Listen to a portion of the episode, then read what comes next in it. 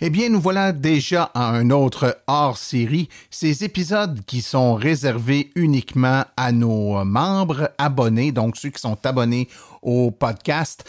Le, les épisodes hors série ne sont pas rendus disponibles sur le site web de l'AVEC ou encore sur les différents euh, médias sociaux que nous utilisons. Il faut absolument être abonné, que ce soit avec iTunes, Apple Podcast, Google Play, euh, Spotify, etc., pour les avoir.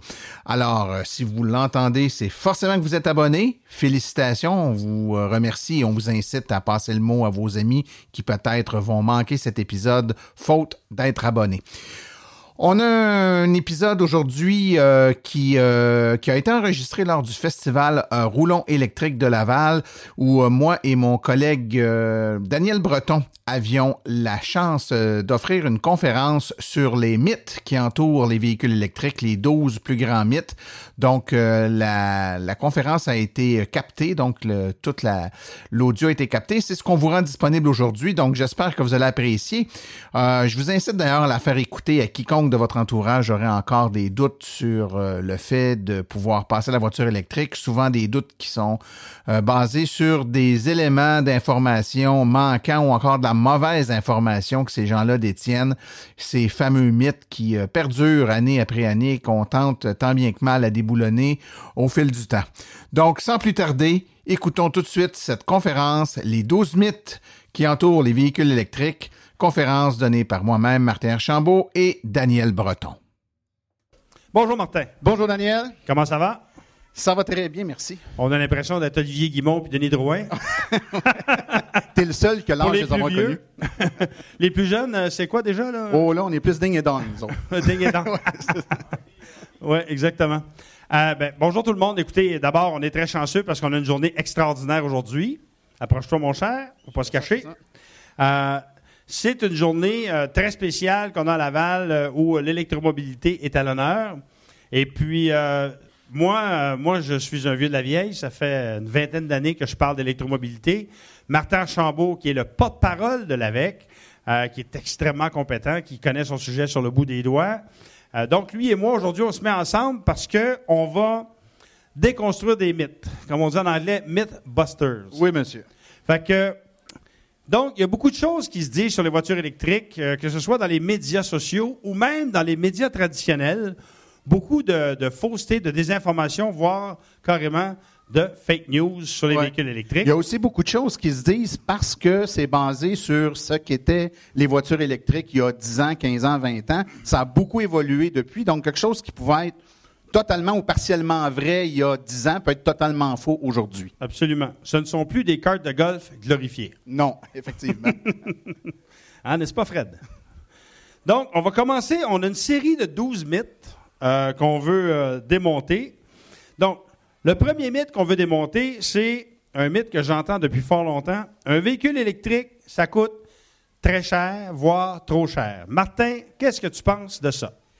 Ben, écoute, premièrement, les statistiques démontrent que la très grande majorité des gens qui ont des voitures électriques sont pas des gens qui ont des revenus exorbitants. Donc, il faut croire que les gens de la classe moyenne réussissent à s'en payer. En fait, l'erreur là-dessus, c'est que les gens ne regardent qu'une partie de l'équation et pas la totalité.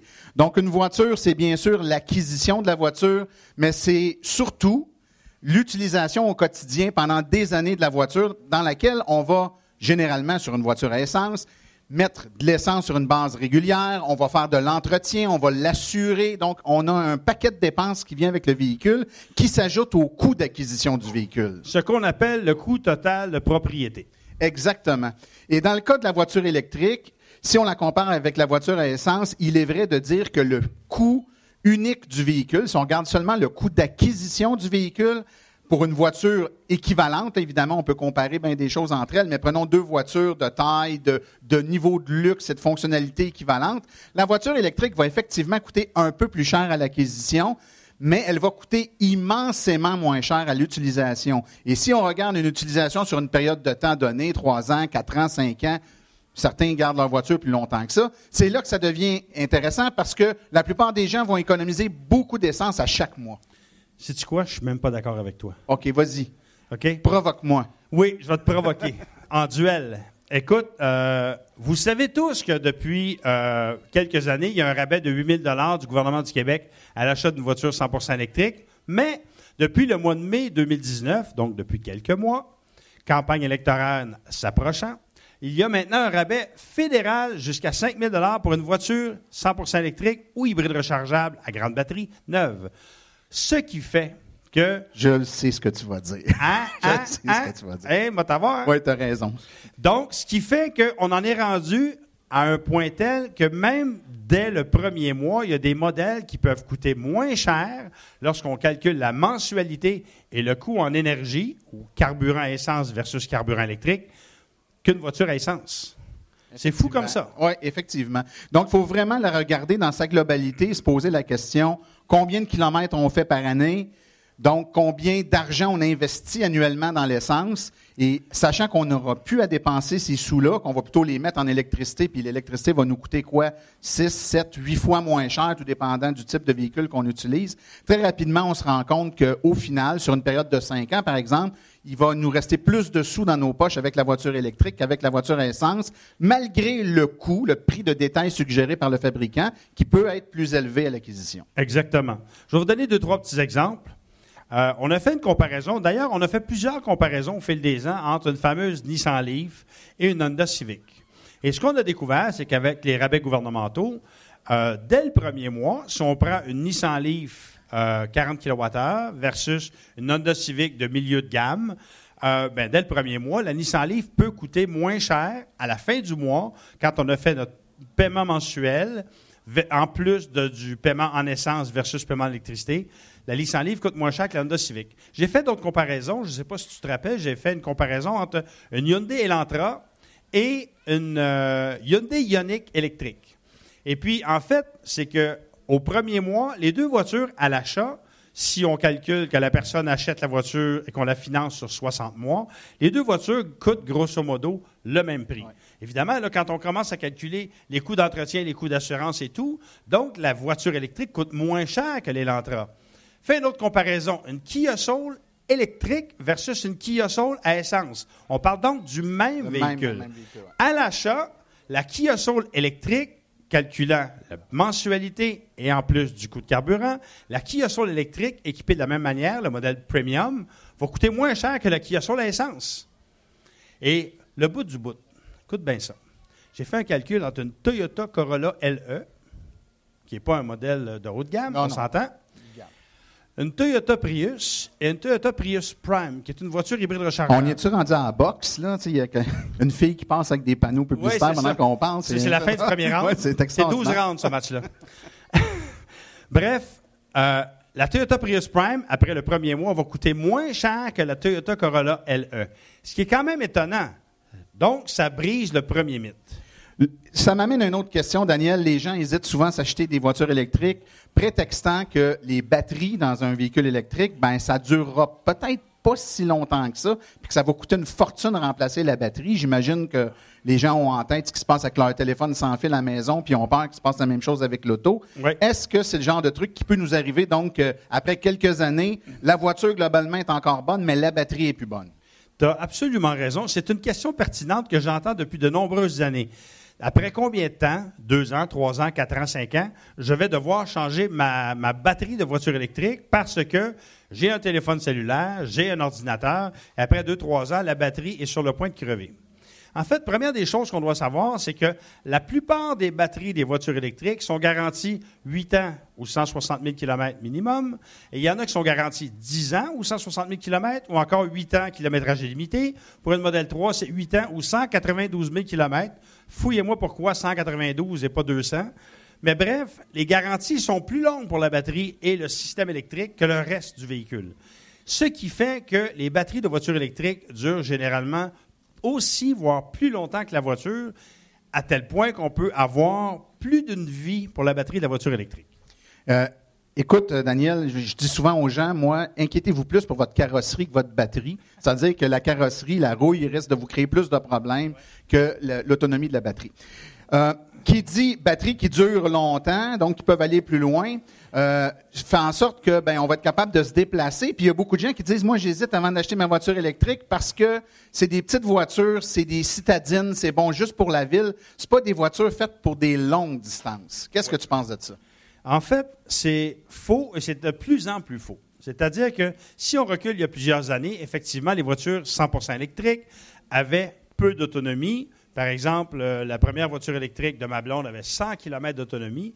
Aujourd'hui, la majorité des voitures électriques qu'on retrouve sur le marché, et là on parle évidemment des voitures 100% électriques, ont 200, 300 et même 400 et même 500 et même 600 km d'autonomie. Donc, ce que ça veut dire, c'est qu'on peut facilement voyager avec une voiture électrique, mais il y a aussi les voitures hybrides rechargeables. C'est-à-dire que, par exemple, une Chevrolet Volt, une Honda Clarity, une Toyota Prius Prime sont des voitures qui vont, au quotidien, vous permettre de rouler en mode 100% électrique. Et si vous faites un grand voyage, ça va être une voiture qui va devenir hybride. Donc, c'est aussi une alternative que beaucoup de Québécois ont trouvé intéressante, puisqu'on regarde les ventes de Chevrolet Volt. C'est la voiture la plus vendue. Euh, Parmi les voitures branchables. tout à fait. Et, et 70% des Chevrolet Volt vendus au Canada sont au Québec.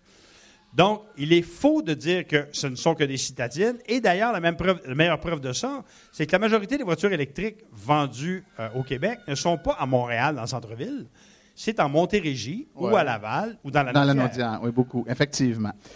Euh, Évidemment, Daniel, ces voitures-là, euh, qui sont pas juste faites pour les villes, ça veut dire qu'on est capable de voyager avec, ça veut dire qu'on est capable de faire des longues distances. Faut aussi savoir que de plus en plus maintenant, les infrastructures de recharge se sont énormément euh, ont été euh, développées, se sont élaborées un peu plus. Il y a de plus en plus de bornes. Les grands axes routiers sont desservis, l'autoroute 20, l'autoroute 40, l'autoroute 15, l'autoroute 10. Et c'est en explosion actuellement, ce qui fait que ces infrastructures de recharge rapide-là permettent à quelqu'un qui veut voyager, puis on prend souvent l'exemple, les gens me disent, ouais, mais mettons, je vais aller en Gaspésie. Montréal-Québec. ou je vais aller en Gaspésie. Je dis souvent, ben, Gaspésie, vous avez choisi un mauvais exemple, me prouver qu'on peut pas voyager. C'est probablement la région du Québec où c'est le plus facile de voyager. Il y a des bornes de recharge en, en 50 à 80 km, il y a une borne de recharge. Donc, c'est plus facile de se rouler dans ce coin-là que dans l'Outaouais, finalement. Et ça, c'est un mythe qui est tenace. C'est-à-dire le mythe comme quoi on ne peut pas faire de grands voyages. Euh, moi, qui voyage beaucoup, qui fait beaucoup de kilométrage euh, à, chaque année, je suis allé euh, l'année passée avec ma Chevrolet Bolt en Caroline du Nord et aux îles de la Madeleine. Cette année, je suis allé encore là aux mêmes endroits. je suis allé à New York. Il y a beaucoup d'électromobilistes qui se promènent un peu partout à travers le Québec, voire à travers l'Amérique du Nord, dont Frédéric Allard que voici. Mais il y a même des gens qui ont des voitures électriques à petite autonomie qui font de ces grands voyages. Il y a Daniel Jasmin, qui a une Chevrolet Spark, qui a 132 km d'autonomie, qui est allé faire le tour de Gaspésie, justement parce qu'il y a assez de bornes. Donc, ça veut dire qu'il y a moyen de voyager parce que, un, les voitures ont plus d'autonomie qu'avant, mais il y a aussi qu'il y a beaucoup plus, de, bornes de recharge rapide qu'avant. On est déjà rendu au mythe numéro 5, Daniel quelque chose qu'on a entendu beaucoup, surtout dans les dernières années. La dernière année, là, je ne sais pas, il y a peut-être eu un caucus de journalistes euh, pour se donner des thèmes pour l'année. C'est revenu souvent. Malheureusement, ça nous a gardé occupés. La voiture électrique serait plus polluante que la voiture à essence, donc il faut faire attention. C'est une illusion d'avoir quelque chose d'écologique parce que, bon, pour plein de raisons, la, production puis l'utilisation de la voiture électrique serait globalement plus polluante que celle de l'auto à essence. Qu'est-ce que tu penses de ça, même si je m'en doute un peu? Écoutez, s'il y a un mégamythe que, que je tente et que je déconstruis depuis de nombreuses années d'ailleurs, c'est celui justement du fait que les voitures partiellement ou entièrement électriques sont aussi, voire plus polluantes que les voitures à essence. Et on peut reculer il y a 13 ou 14 ans, lorsqu'il y avait un type qui avait fait une étude qui disait que finalement, t'achetais un Hummer, j'ai bien dit un Hummer, c'était plus vert que t'achetais une Toyota Prius. Et lorsque je suis retourné à l'université, j'ai étudié en gestion du carbone et gestion de cycle de vie. Euh, j'ai travaillé à déconstruire euh, cette euh, pseudo-analyse de recherche-là. Et en fait, tout ça, c'était du bidon, c'était de la désinformation. Quand on dit à l'époque que le Hummer était moins polluant parce que le Hummer durait 350 000 km et que la Prius était polluante parce qu'une Prius, ça durait à peu près 150 000 km. Je vais vous poser une question. Combien vous voyez de Prius sur la route aujourd'hui versus combien d'Hummer? Il y a beaucoup plus de Prius. Il y a beaucoup plus de Prius. beaucoup- C'est des chauffeurs de taxi qui se promènent en Prius qui font beaucoup, beaucoup, beaucoup de kilométrage. Beaucoup plus que 150 000, soit dit en passant. Exactement. Donc, premier mythe à casser par rapport à la pollution, c'est-à-dire que les voitures électriques ou les voitures hybrides durent longtemps. Donc, plus les voitures durent longtemps, moins elles polluent au final. Parce que la principale source de pollution, ce n'est pas la construction du véhicule, c'est l'utilisation du véhicule. Un. Deux, il y a des gens qui nous parlent du minerai rare, comme quoi c'est extrêmement polluant. Puis là, j'ai vu ça sur un site, sur la page Facebook d'un groupe qui s'appelle Québec Fier. Fier de quoi? Je ne sais pas trop. Euh, qui disait euh, Oui, mais là, une batterie de voiture électrique, ça prend beaucoup de minerais, puis ça prend plein de terres rares, puis c'est épouvantable. Je vais vous dire une chose. Une batterie de voiture électrique a en pourcentage de terres rares 0% de terres rares. Par contre, une voiture à essence, en toutes les voitures à essence contiennent des terres rares qui sont dans le système antipollution. Dans le catalyseur, généralement. Dans le catalyseur, exactement. Fait que ça, c'est l'autre aspect qu'il faut déconstruire par rapport à la pollution. Un, an- un autre aspect de, de ça, c'est que on dit oui, mais le, le Québec, c'est le fun. Vous avez de l'hydroélectricité, de l'énergie renouvelable. Mais si on est dans un endroit qui carbure au charbon, par exemple, ou euh, au gaz naturel, ou au mazout, est-ce qu'une voiture électrique est si verte que ça? Je vais vous donner la réponse. Il y a une analyse qui a été faite par le département américain de l'énergie qui a fait une comparaison entre les émissions polluantes pour chaque État. C'est-à-dire que si dans un État, on a notre source de production à partir de 20% de gaz naturel, 10% d'éolien, 5% de mazout, euh, 30% de charbon, etc., ils ont fait toute l'équation et ils en sont venus à la conclusion suivante. Dans 38 États sur 50, ce qui représente à peu près 90% de la population américaine, j'ai dit 38? Oui, tu as dit 38. Ça, c'est parce que c'est en 2017. On est rendu en 2019, c'est rendu 42 États sur 50. Parce que ça évolue toujours. C'est-à-dire que la source de production d'électricité devient toujours plus verte. Oui, ça se verdit. Donc, on est rendu dans 42 États sur 50, une voiture 100% électrique en fonction de la source de production d'électricité de ces États-là est maintenant, aujourd'hui, plus propre qu'une voiture hybride, hybride rechargeable ou à essence. Dans les huit États restants, parce qu'il y a 50 États aux États-Unis, dans les huit États restants, c'est les voitures hybrides qui sont plus propres pour à peu près 9 de la population, 9 à 10 de la population des États-Unis. Conclusion, dans 0 État sur 50, les voitures à essence sont moins polluantes que les voitures partiellement ou entièrement électriques. Ça, c'est les résultats de l'agence de US Department of Energy. Fait que ça, ça peut détruire un autre mythe. Ça va vous faire la démonstration qu'il est totalement faux de dire que les voitures à essence sont moins polluantes que les voitures électriques. Vas-y, mon frère. Une question, une question de la, de- de la Ouais. foule?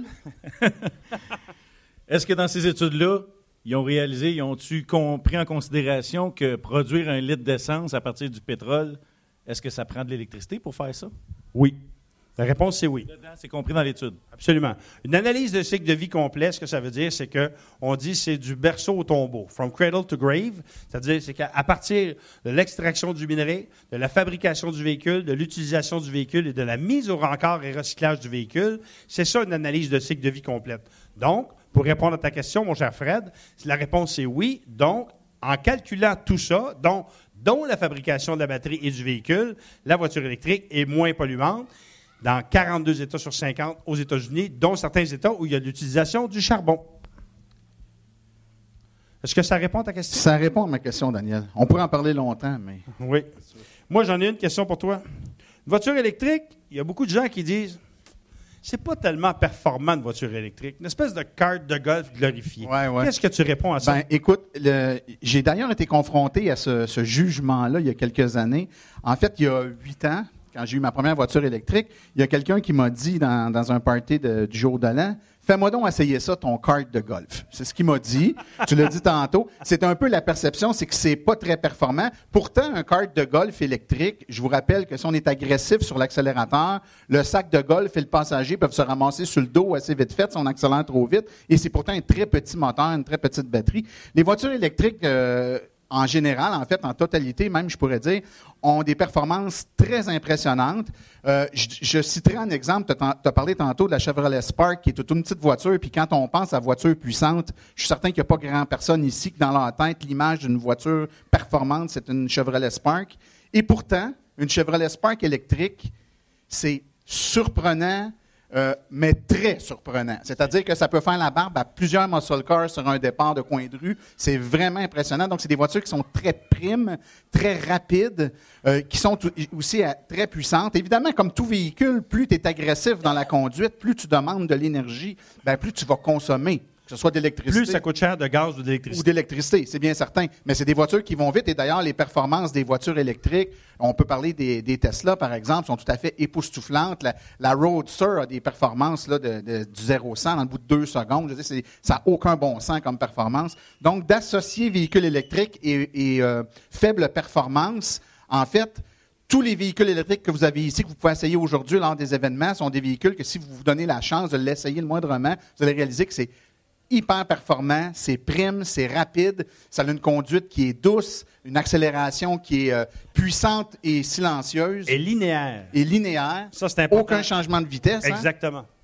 Donc, c'est très intéressant de faire l'essai. D'ailleurs, c'est, moi, je vous dirais, je fais beaucoup d'essais routiers de véhicules électriques et c'est la première chose que les gens disent, à quel point ils sont surpris, à quel point c'est puissant et c'est performant. Donc, ce, ce mythe-là, c'est forcément quelqu'un qui n'a jamais essayé. C'est impossible d'avoir essayé une voiture électrique et d'amener ce point-là. Absolument. Tu as tout à fait raison. Un autre mythe, Daniel, c'est que les voitures électriques, c'est pas des voitures pour la famille. On a Mélanie Réaume qui est venue nous parler tantôt là, de voitures électriques au féminin. Est-ce qu'une famille peut s'imaginer euh, dans son quotidien aller travailler, ramasser les enfants en garderie, des activités, aller en camping? Est-ce qu'on peut avoir une voiture électrique dans ce temps-là? En fait, c'était pas tant un mythe que ça au début parce qu'il n'y avait pas beaucoup de choix de voitures partiellement ou entièrement électriques disponibles. Elles étaient petites. Et elles étaient petites, mais là, comme vous pouvez le voir sur le terrain, il y a de plus en plus de voitures de formats différents qui sont faites en mode euh, hybride rechargeable ou électrique. Donc, on peut donner, par exemple, le Mitsubishi Outlander PHEV, qui est un hybride rechargeable, le Chrysler hybride, euh, le Pacifica hybride, qui est un 7 passagers, euh, qui a droit à un rabais de 13 000 soit dit en passant, ce qui fait que le Chrysler Pacifica hybride rechargeable est moins cher que le Chrysler Pacifica. Ça, est un des cas. Ça en est un des cas. Dont, on parlait tantôt, qui est moins cher même. Donc, donc pour la famille, d'avoir une voiture qu'on peut brancher, qui peut être utilisée par la famille, c'est de plus en plus facile. Et au fil des prochains mois, des prochaines années, il va y en avoir de plus en plus. Évidemment, on peut parler des Tesla, des Tesla S, Tesla X, euh, qu'une famille peut utiliser, mais ça prend une famille un peu plus fortunée. Donc, la voiture électrique pour la famille, je pense qu'on peut dire que, dépendant de la grosseur des familles, mais il y en a pour tous les choix et pour toutes. Et il y en aura de plus en plus. Je pense Exactement. que il faut, regarder que la plupart des manufacturiers annoncent pour 2020, 2021, 2022 beaucoup de nouveaux modèles, dont plusieurs sont des SUV, euh, des vrais SUV, là, pas des mini SUV, des familiales. Donc, on peut s'attendre à ce qu'il y ait de, de plus grandes possibilités à court terme. J'ai un autre mythe pour toi. Le mythe numéro 8. Une voiture électrique est-ce que c'est vrai que c'est moins fiable? Moins fiable?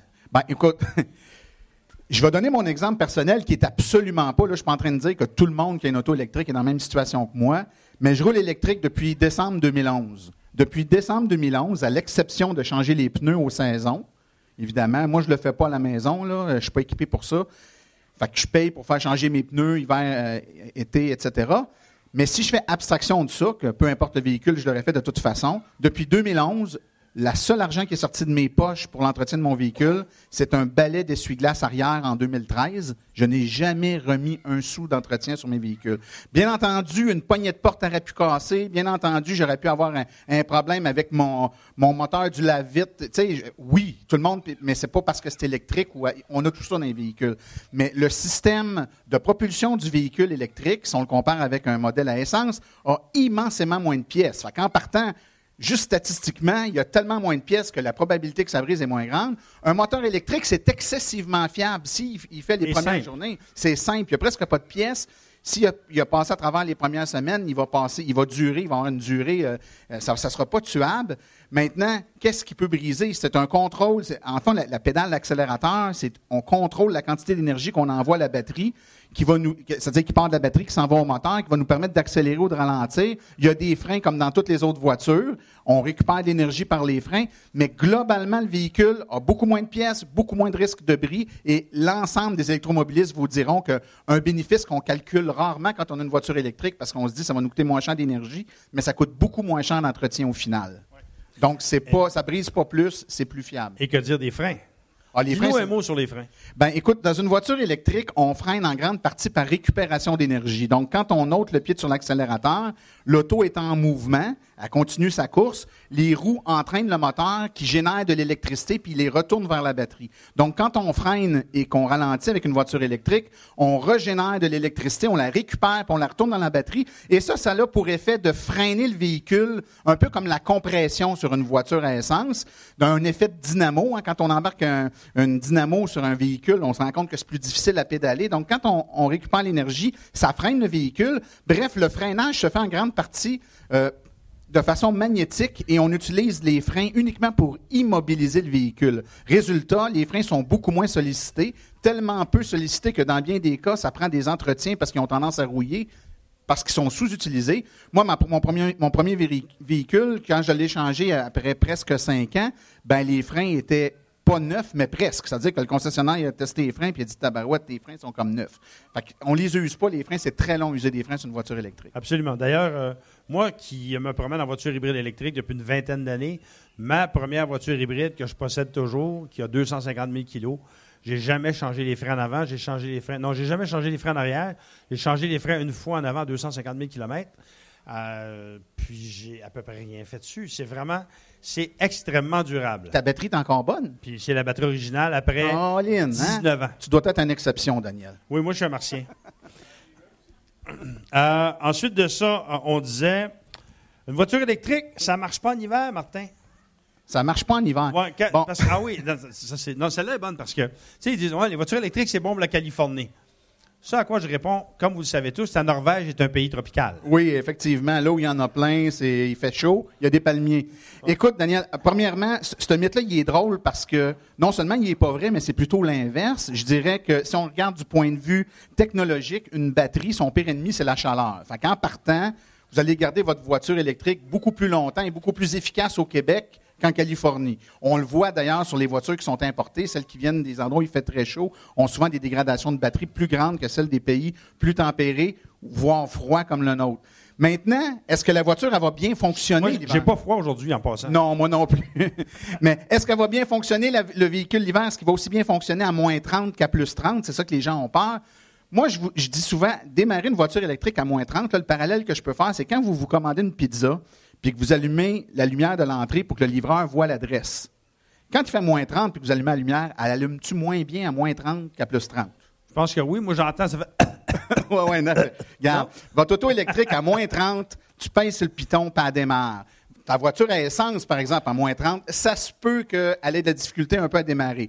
Donc, la voiture électrique, du point de vue, est-ce que je vais être capable de partir avec mon auto quand il fait très froid? Vous avez plus de chances que ça fonctionne bien avec une voiture électrique qu'une voiture à essence. Par contre, il faut admettre que quand il fait froid, puisque la chimie de la batterie, les éléments chimiques de la batterie sont très froids, la batterie va être moins efficace, va nous donner moins d'énergie, ce qui fait qu'on va être capable d'aller moins loin que lorsqu'il fait chaud. Mais on va y aller quand même. Mon voisin, son- il y a deux ans, dans le temps des fêtes, quand il a fait moins 35 pendant une semaine, ben, j'ai des voisins qui ont annulé leur party de Noël. Ils n'étaient pas capables de sortir du driveway. Moi, je allé à mon party de Noël. Mais c'est sûr que si j'avais planifié un voyage en Gaspésie cette journée-là, il aurait fallu que je me charge plus souvent, la batterie étant froide ben, avait un petit peu moins d'autonomie, il fallait que je me recharge plus souvent. Ouais, Et d'ailleurs, moi, ça m'est arrivé à quelques reprises de survolter des voitures à essence avec ma voiture électrique. Quand il faisait très froid. Mais en plus de ça, euh, une chose qu'on peut dire, c'est que euh, oui, une voiture électrique a moins d'autonomie en hiver parce que, évidemment, euh, ça prend plus d'énergie pour avancer pour toutes sortes de raisons. Que ce soit des raisons que si vous patinez beaucoup, vous gaspillez de l'énergie. Le chauffage, Il y a le chauffage, mais une voiture à essence aussi consomme plus d'énergie en hiver. Euh, par exemple, j'ai fait des tests avec euh, une compagnie une couple d'années. On faisait des tests hivernaux avec la voiture à essence. Et c'était des voitures dont la cote de consommation était d'à peu près 7, 7,5 litres au 100. Bien, sans surprise, en hiver, ils faisaient du 10, du 11 litres au 100 avec leur voiture. Donc, c'était une augmentation de la consommation de 50% en hiver pour leur voiture à essence. Fait que, on a tendance à oublier ce petit bout-là, mais les voitures à essence aussi euh, consomment plus d'essence et donc ont moins d'autonomie. On l'abordait un peu par la bande euh, tantôt, Daniel, mais je veux te confronter à un autre mythe. Des gens hésitent à s'acheter une voiture électrique disant il n'y a pas assez de. J'ai peur, qu'est-ce que je vais faire si je me je m'en vais quelque part, puis là, je vois que je vais manquer d'énergie, il n'y aura pas assez de je ne serai pas capable de me charger. Qu'est-ce qu'on répond à ça? Ben, on va répondre à ça que la principale station-service qu'on a lorsqu'on a une voiture électrique, c'est chez soi. En effet, plus de 80% des recharges qu'on fait lorsqu'on a une voiture électrique, on les fait principalement à la maison ou parfois au travail ou près du travail. Donc, Dans quelle euh, proportion, Daniel? c'est plus de 80% Plus de 80. Et moi, je- souvent, là, les, les statistiques qu'on voit, nous, c'est aux alentours de 90% pour la majorité des gens. Ça, ça veut dire que de 8 à 9 fois sur 10, c'est chez vous que ça se passe. Ta station-service, C'est à la maison. C'est un gros changement de paradigme, ça. Oui, parce que, je vais vous dire un secret. Parlez-en pas à personne. Je suis pas un grand fan des pétrolières. Moi, le moins je vais dans une station-service, le mieux je me porte. Pour toutes sortes de raisons. Ce que ça veut dire, c'est qu'en ayant ma propre station-service à la maison, ben, j'ai évidemment une plus grande indépendance face aux pétrolières. Je n'ai pas à aller au dépanneur à la pétrolière. Je n'ai pas à me préoccuper en me levant le matin si ce jour-là, le prix de l'électricité va avoir changé. N'est-ce pas? C'est assez stable. C'est assez stable. Donc, ça, c'est le fun parce que moi, je sais, je suis capable de prédire à peu près exactement, à peu de choses près, quel va être le prix de l'électricité d'ici cinq ans. Dites-moi quel va être le prix de l'essence d'ici cinq semaines? Plus cher. a quelqu'un qui est capable de me le dire? Moi, je prendrais un guess avec plus cher, mais. Plus cher? Oui, c'est ça. Parce que là, tu sais, il y a quelqu'un qui a pété de travers au Moyen-Orient, puis le prix de l'essence augmente, on s'entend? Euh, donc, ça, c'est sûr que ça fait partie de l'équation. Mais en plus de ça, c'est qu'en plus du fait que notre principale station-service est notre maison, il y a le circuit électrique d'Hydro-Québec qui est devenu en quelque sorte la colonne vertébrale de la recharge sur les routes du Québec. Qu'est-ce que le circuit électrique, mon cher Martin? Ben écoute, c'est un, c'est une tentacule d'Hydro-Québec, je pense que je pourrais dire ça comme ça, qui euh, fait l'installation et l'exploitation d'un réseau de bandes de recharge dans la grandeur du Québec, avec une préoccupation là, de relier évidemment les grands axes routiers, mais également les endroits plus stratégiques, les relais, les, les villages relais, les villes. Il y en a partout ici. à- le long des autoroutes. le long des autoroutes. Ici à Laval, il y a plusieurs bornes, mais dans toutes les villes du Québec également, il y a des bornes Et des bornes de niveau 2. Et des bornes de niveau 3, Et donc des, bornes, de niveau rapides. 3. Ouais. C'est ça, exactement. Donc, ça veut dire qu'aujourd'hui, on peut assez facilement voyager à de plus en plus d'endroits au Québec, je dirais, voire même presque partout au Québec. Et là, présentement, il y a un peu moins de 200 bornes rapides du circuit électrique sur le territoire québécois, quelque chose comme ça. Ouais, On s'attend à ce qu'on soit à peu près à 1600, 1700 bornes d'ici 6 à 7 ans. Ça veut dire que le nombre de bornes va être à peu près presque décuplé. Et là, tu parles que des bornes rapides, parce qu'il y a aussi les bornes de niveau 2 pour lesquelles, là, si on regarde tout réseau confondu, il y a plus de 4000 bornes euh, Ouais. sur le réseau québécois actuellement. Quand, souvent, quand je donne des conférences puis que je projette la carte de où sont les bornes, en fait, je suis pas capable... Si je dézoome assez pour qu'on voit juste le Québec, là, on a de la misère à voir que c'est la carte du Québec parce qu'il y a trop de petits points sur la carte. Avec, en tout cas, la- les régions habitées, disons. là, C'est Ouais. sûr que quand tu es dans le nord, euh, c'est un peu plus désert, mettons, à la fois de bornes et, et d'habitants. Mais quand tu es dans la- le long de la vallée du Saint-Laurent, la vallée de la Gaspésie jusqu'à l'Outaouais, si on y va par l'autre côté, c'est on ne voit que des petits points sur la carte. Il y a beaucoup de bornes. Et pour vous donner une idée, il y a maintenant plus de bornes de recharge de niveau 2 sur l'île de Montréal a de stations-service, beaucoup plus. Euh, ensuite de ça, autre mythe. Les voitures électriques n'ont pas encore assez d'autonomie. Ben, écoute, ça dépend ce que tu fais, Daniel, mais moi, le, le premier point par rapport à l'autonomie, je dirais, c'est que la moyenne des ours a une très mauvaise perception de ses besoins réels d'autonomie. Je savais pas que les ours conduisaient des voitures électriques. Ah, il y en a, il y en a. Des, des fois, c'est des ours mal famés en plus. Ah oui? Daniel, Tu sais combien... que je reste à côté de Saint-Ours. hein? Oui, je le sais. je le sais. Bientôt. Mais non, même là, t'es pas loin. Oui, T'es là, suis pas loin. T'es pas loin. Daniel, en moyenne, un Québécois fait combien de kilomètres par jour là, pour aller travailler puis ses besoins quotidiens? En fait, en, moyenne. En moyenne, à peu près 40 km aller-retour. Mais au maximum, 9 Canadiens sur 10 font 60 km et moins pour aller au travail et en revenir à tous les jours. Donc, ça veut dire que 9 personnes sur 10 ont besoin d'une autonomie de 60 km maximal pour faire leur déplacement quotidien. Et un très grand nombre de familles ont deux voitures. Bien entendu, on comprend très bien qu'il y a des gens qui veulent... Deux? Oh, et plus. Ouais, plus. plus, ouais. ouais. Dans, dans la rue, chez nous, là, c'est. Écoute, il n'y a plus assez de driveway pour les autos. Les, les stationnements sont pleins. Les bords de rue sont pleins. C'est. Quand on arrive sur la rue chez nous, j'ai l'impression qu'il y a plus de- d'autos que de des, monde. qu'il y a Ouais. des partages tous les jours Ouais, chez tes voisins. A- on a souvent euh, beaucoup de voitures, mais à deux voitures, ça se peut pas que pour aller travailler, il n'y a pas une des deux personnes qui a besoin de moins de 100 km dans une journée. Je, je regarde, moi, dans mon cas typique, je fais 80 km par jour pour aller travailler.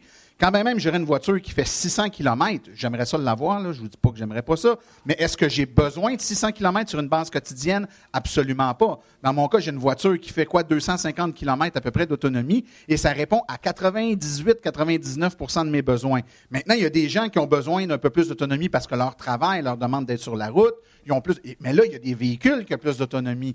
Donc, en fonction de notre train de vie, retenez la chose suivante, là, plus vous faites de kilomètres dans une journée ou dans une année, plus une auto électrique se rentabilise vite. Fait que si vous êtes dans le cas où vous faites beaucoup de routes, ben soyez content de payer plus cher pour une auto à plus grande autonomie. Vous allez sauver encore plus que les autres et vous allez la rentabiliser plus vite. On a un bénévole en Montérégie qui a changé une Lexus hyper luxueuse pour une Tesla S, puis il sauve de l'argent. C'est un move financier. Il l'a fait pour baisser ses dépenses. Tu sais, quand tu es rendu que tu t'achètes une Tesla S pour baisser tes dépenses. Parce que ça coûte pas cher. C'est parce que ça lui coûtait cher d'essence avant. Et lui, le gain, il, écoute, il est toujours sur la route, il est représentant, puis il fait le territoire de la BTB. Il est tout le temps sur la route. Il est super content d'avoir une voiture électrique. Il sauve une, une somme colossale. Oui, mais en fait, c'est la question. La question qui tue, c'est ça. C'est qu'il y a des constructeurs automobiles et des publicitaires qui mettent beaucoup d'énergie et beaucoup d'argent pour vous convaincre de confondre vos désirs et vos besoins. Donc, tout le monde, on désire tous avoir la voiture la plus luxueuse, la plus agréable, la plus performante et la moins chère. OK? Dans la vraie vie, OK? Parce que moi, quand j'étais jeune, dans une autre vie, j'ai fait des publicités de voitures. Quand on faisait des publicités de voitures, on les faisait. aimé ça, voir ça, Daniel. Ouais. on faisait jamais des publicités de voitures prises dans le centre-ville, dans le trafic. On se trouvait une route déserte quelque part, puis là, on parlait de l'agrément de conduite, comment c'était le fun avec le, coucher, le soleil couchant. Mais dans la vraie vie, on est pris dans le trafic pas mal souvent. OK? Euh, la réalité, c'est que, par exemple, ma conjointe a une voiture électrique à peu d'autonomie. Elle a 109 km d'autonomie, sa voiture, parce que là où elle travaille et là où elle reste et là où elle se déplace, ça comble parfaitement ses besoins. Moi, j'ai une voiture électrique avec plus d'autonomie, donc quand on fait le grand voyage, on prend ma voiture. Mais par exemple, moi, je reste dans le bout de Saint-Hyacinthe, je suis venu avec sa voiture aujourd'hui. Je suis arrivé ici, je me suis branché, après ça, je vais repartir. C'est 60 quelques, presque 70 km d'ici. Donc, est-ce qu'on a besoin d'avoir beaucoup plus d'autonomie? Ben, il faut bien cibler vos besoins. Daniel- Dernier mythe. Oui, dernier mythe, Daniel, puis je pense que ça conclut ça en beauté. C'est bien le fun, les autos électriques. On peut avoir une tendance verte, on peut avoir une tendance à vouloir économiser de l'argent, mais reste que faut que ça soit cool. C'est pas cool d'avoir une auto électrique. C'est-tu cool ou c'est pas cool d'avoir une auto électrique? Écoutez, euh, comment dirais-je ça de façon polie? Il y a des gens qui, effectivement, m'ont dit Ah, tu sais, moi, j'entends pas du son. Moi, j'aime ça quand il y a du son, quand il y a du bruit, quand ma voiture à essence, là, ça performe c'est bruyant. Tu sais, ma Ferrari, ma Corvette, ma Mustang. Ça commence à faire un petit peu pas cool d'avoir une voiture à essence. Moi, je pense que ceux qui disent qu'une voiture électrique, c'est pas cool, c'est peut-être eux autres qui sont pas cool. Qu'est-ce que tu en penses? Euh, euh, ben, effectivement, puis quand on a une voiture électrique et puis euh, qu'on en- qu'on embarque dans une voiture à essence quand ça fait longtemps qu'on n'a pas conduit, ça m'est arrivé dernièrement, ça faisait quasiment un an, je n'étais pas embarqué dans une voiture à essence. La première chose qui nous frappe, c'est le bruit puis la vibration. C'est-à-dire qu'on n'est pas habitué d'entendre du bruit, puis on n'est pas habitué d'avoir de la vibration. Et on a l'impression de reculer. C'est Oh, ouais. c'est l'équivalent de la conduite de se taper un film en noir et blanc. C'est l'inverse de Back to the Future. Oui, c'est ça.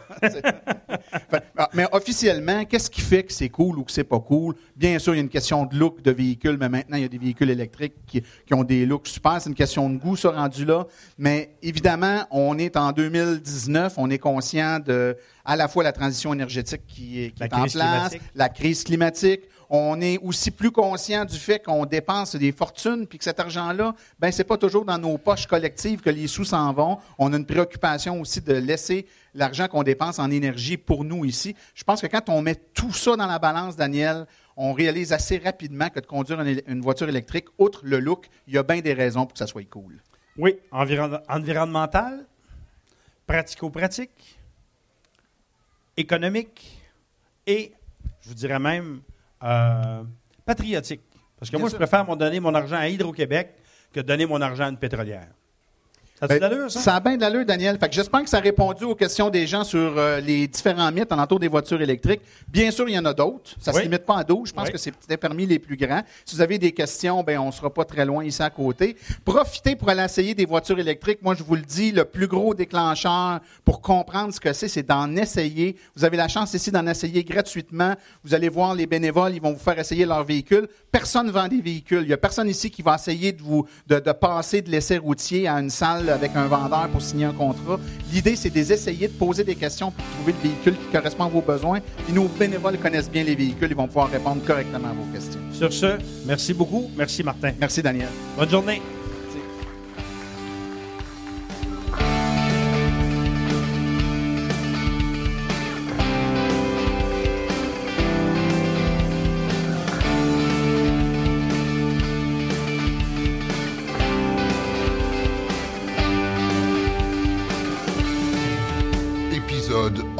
Épisode hors série.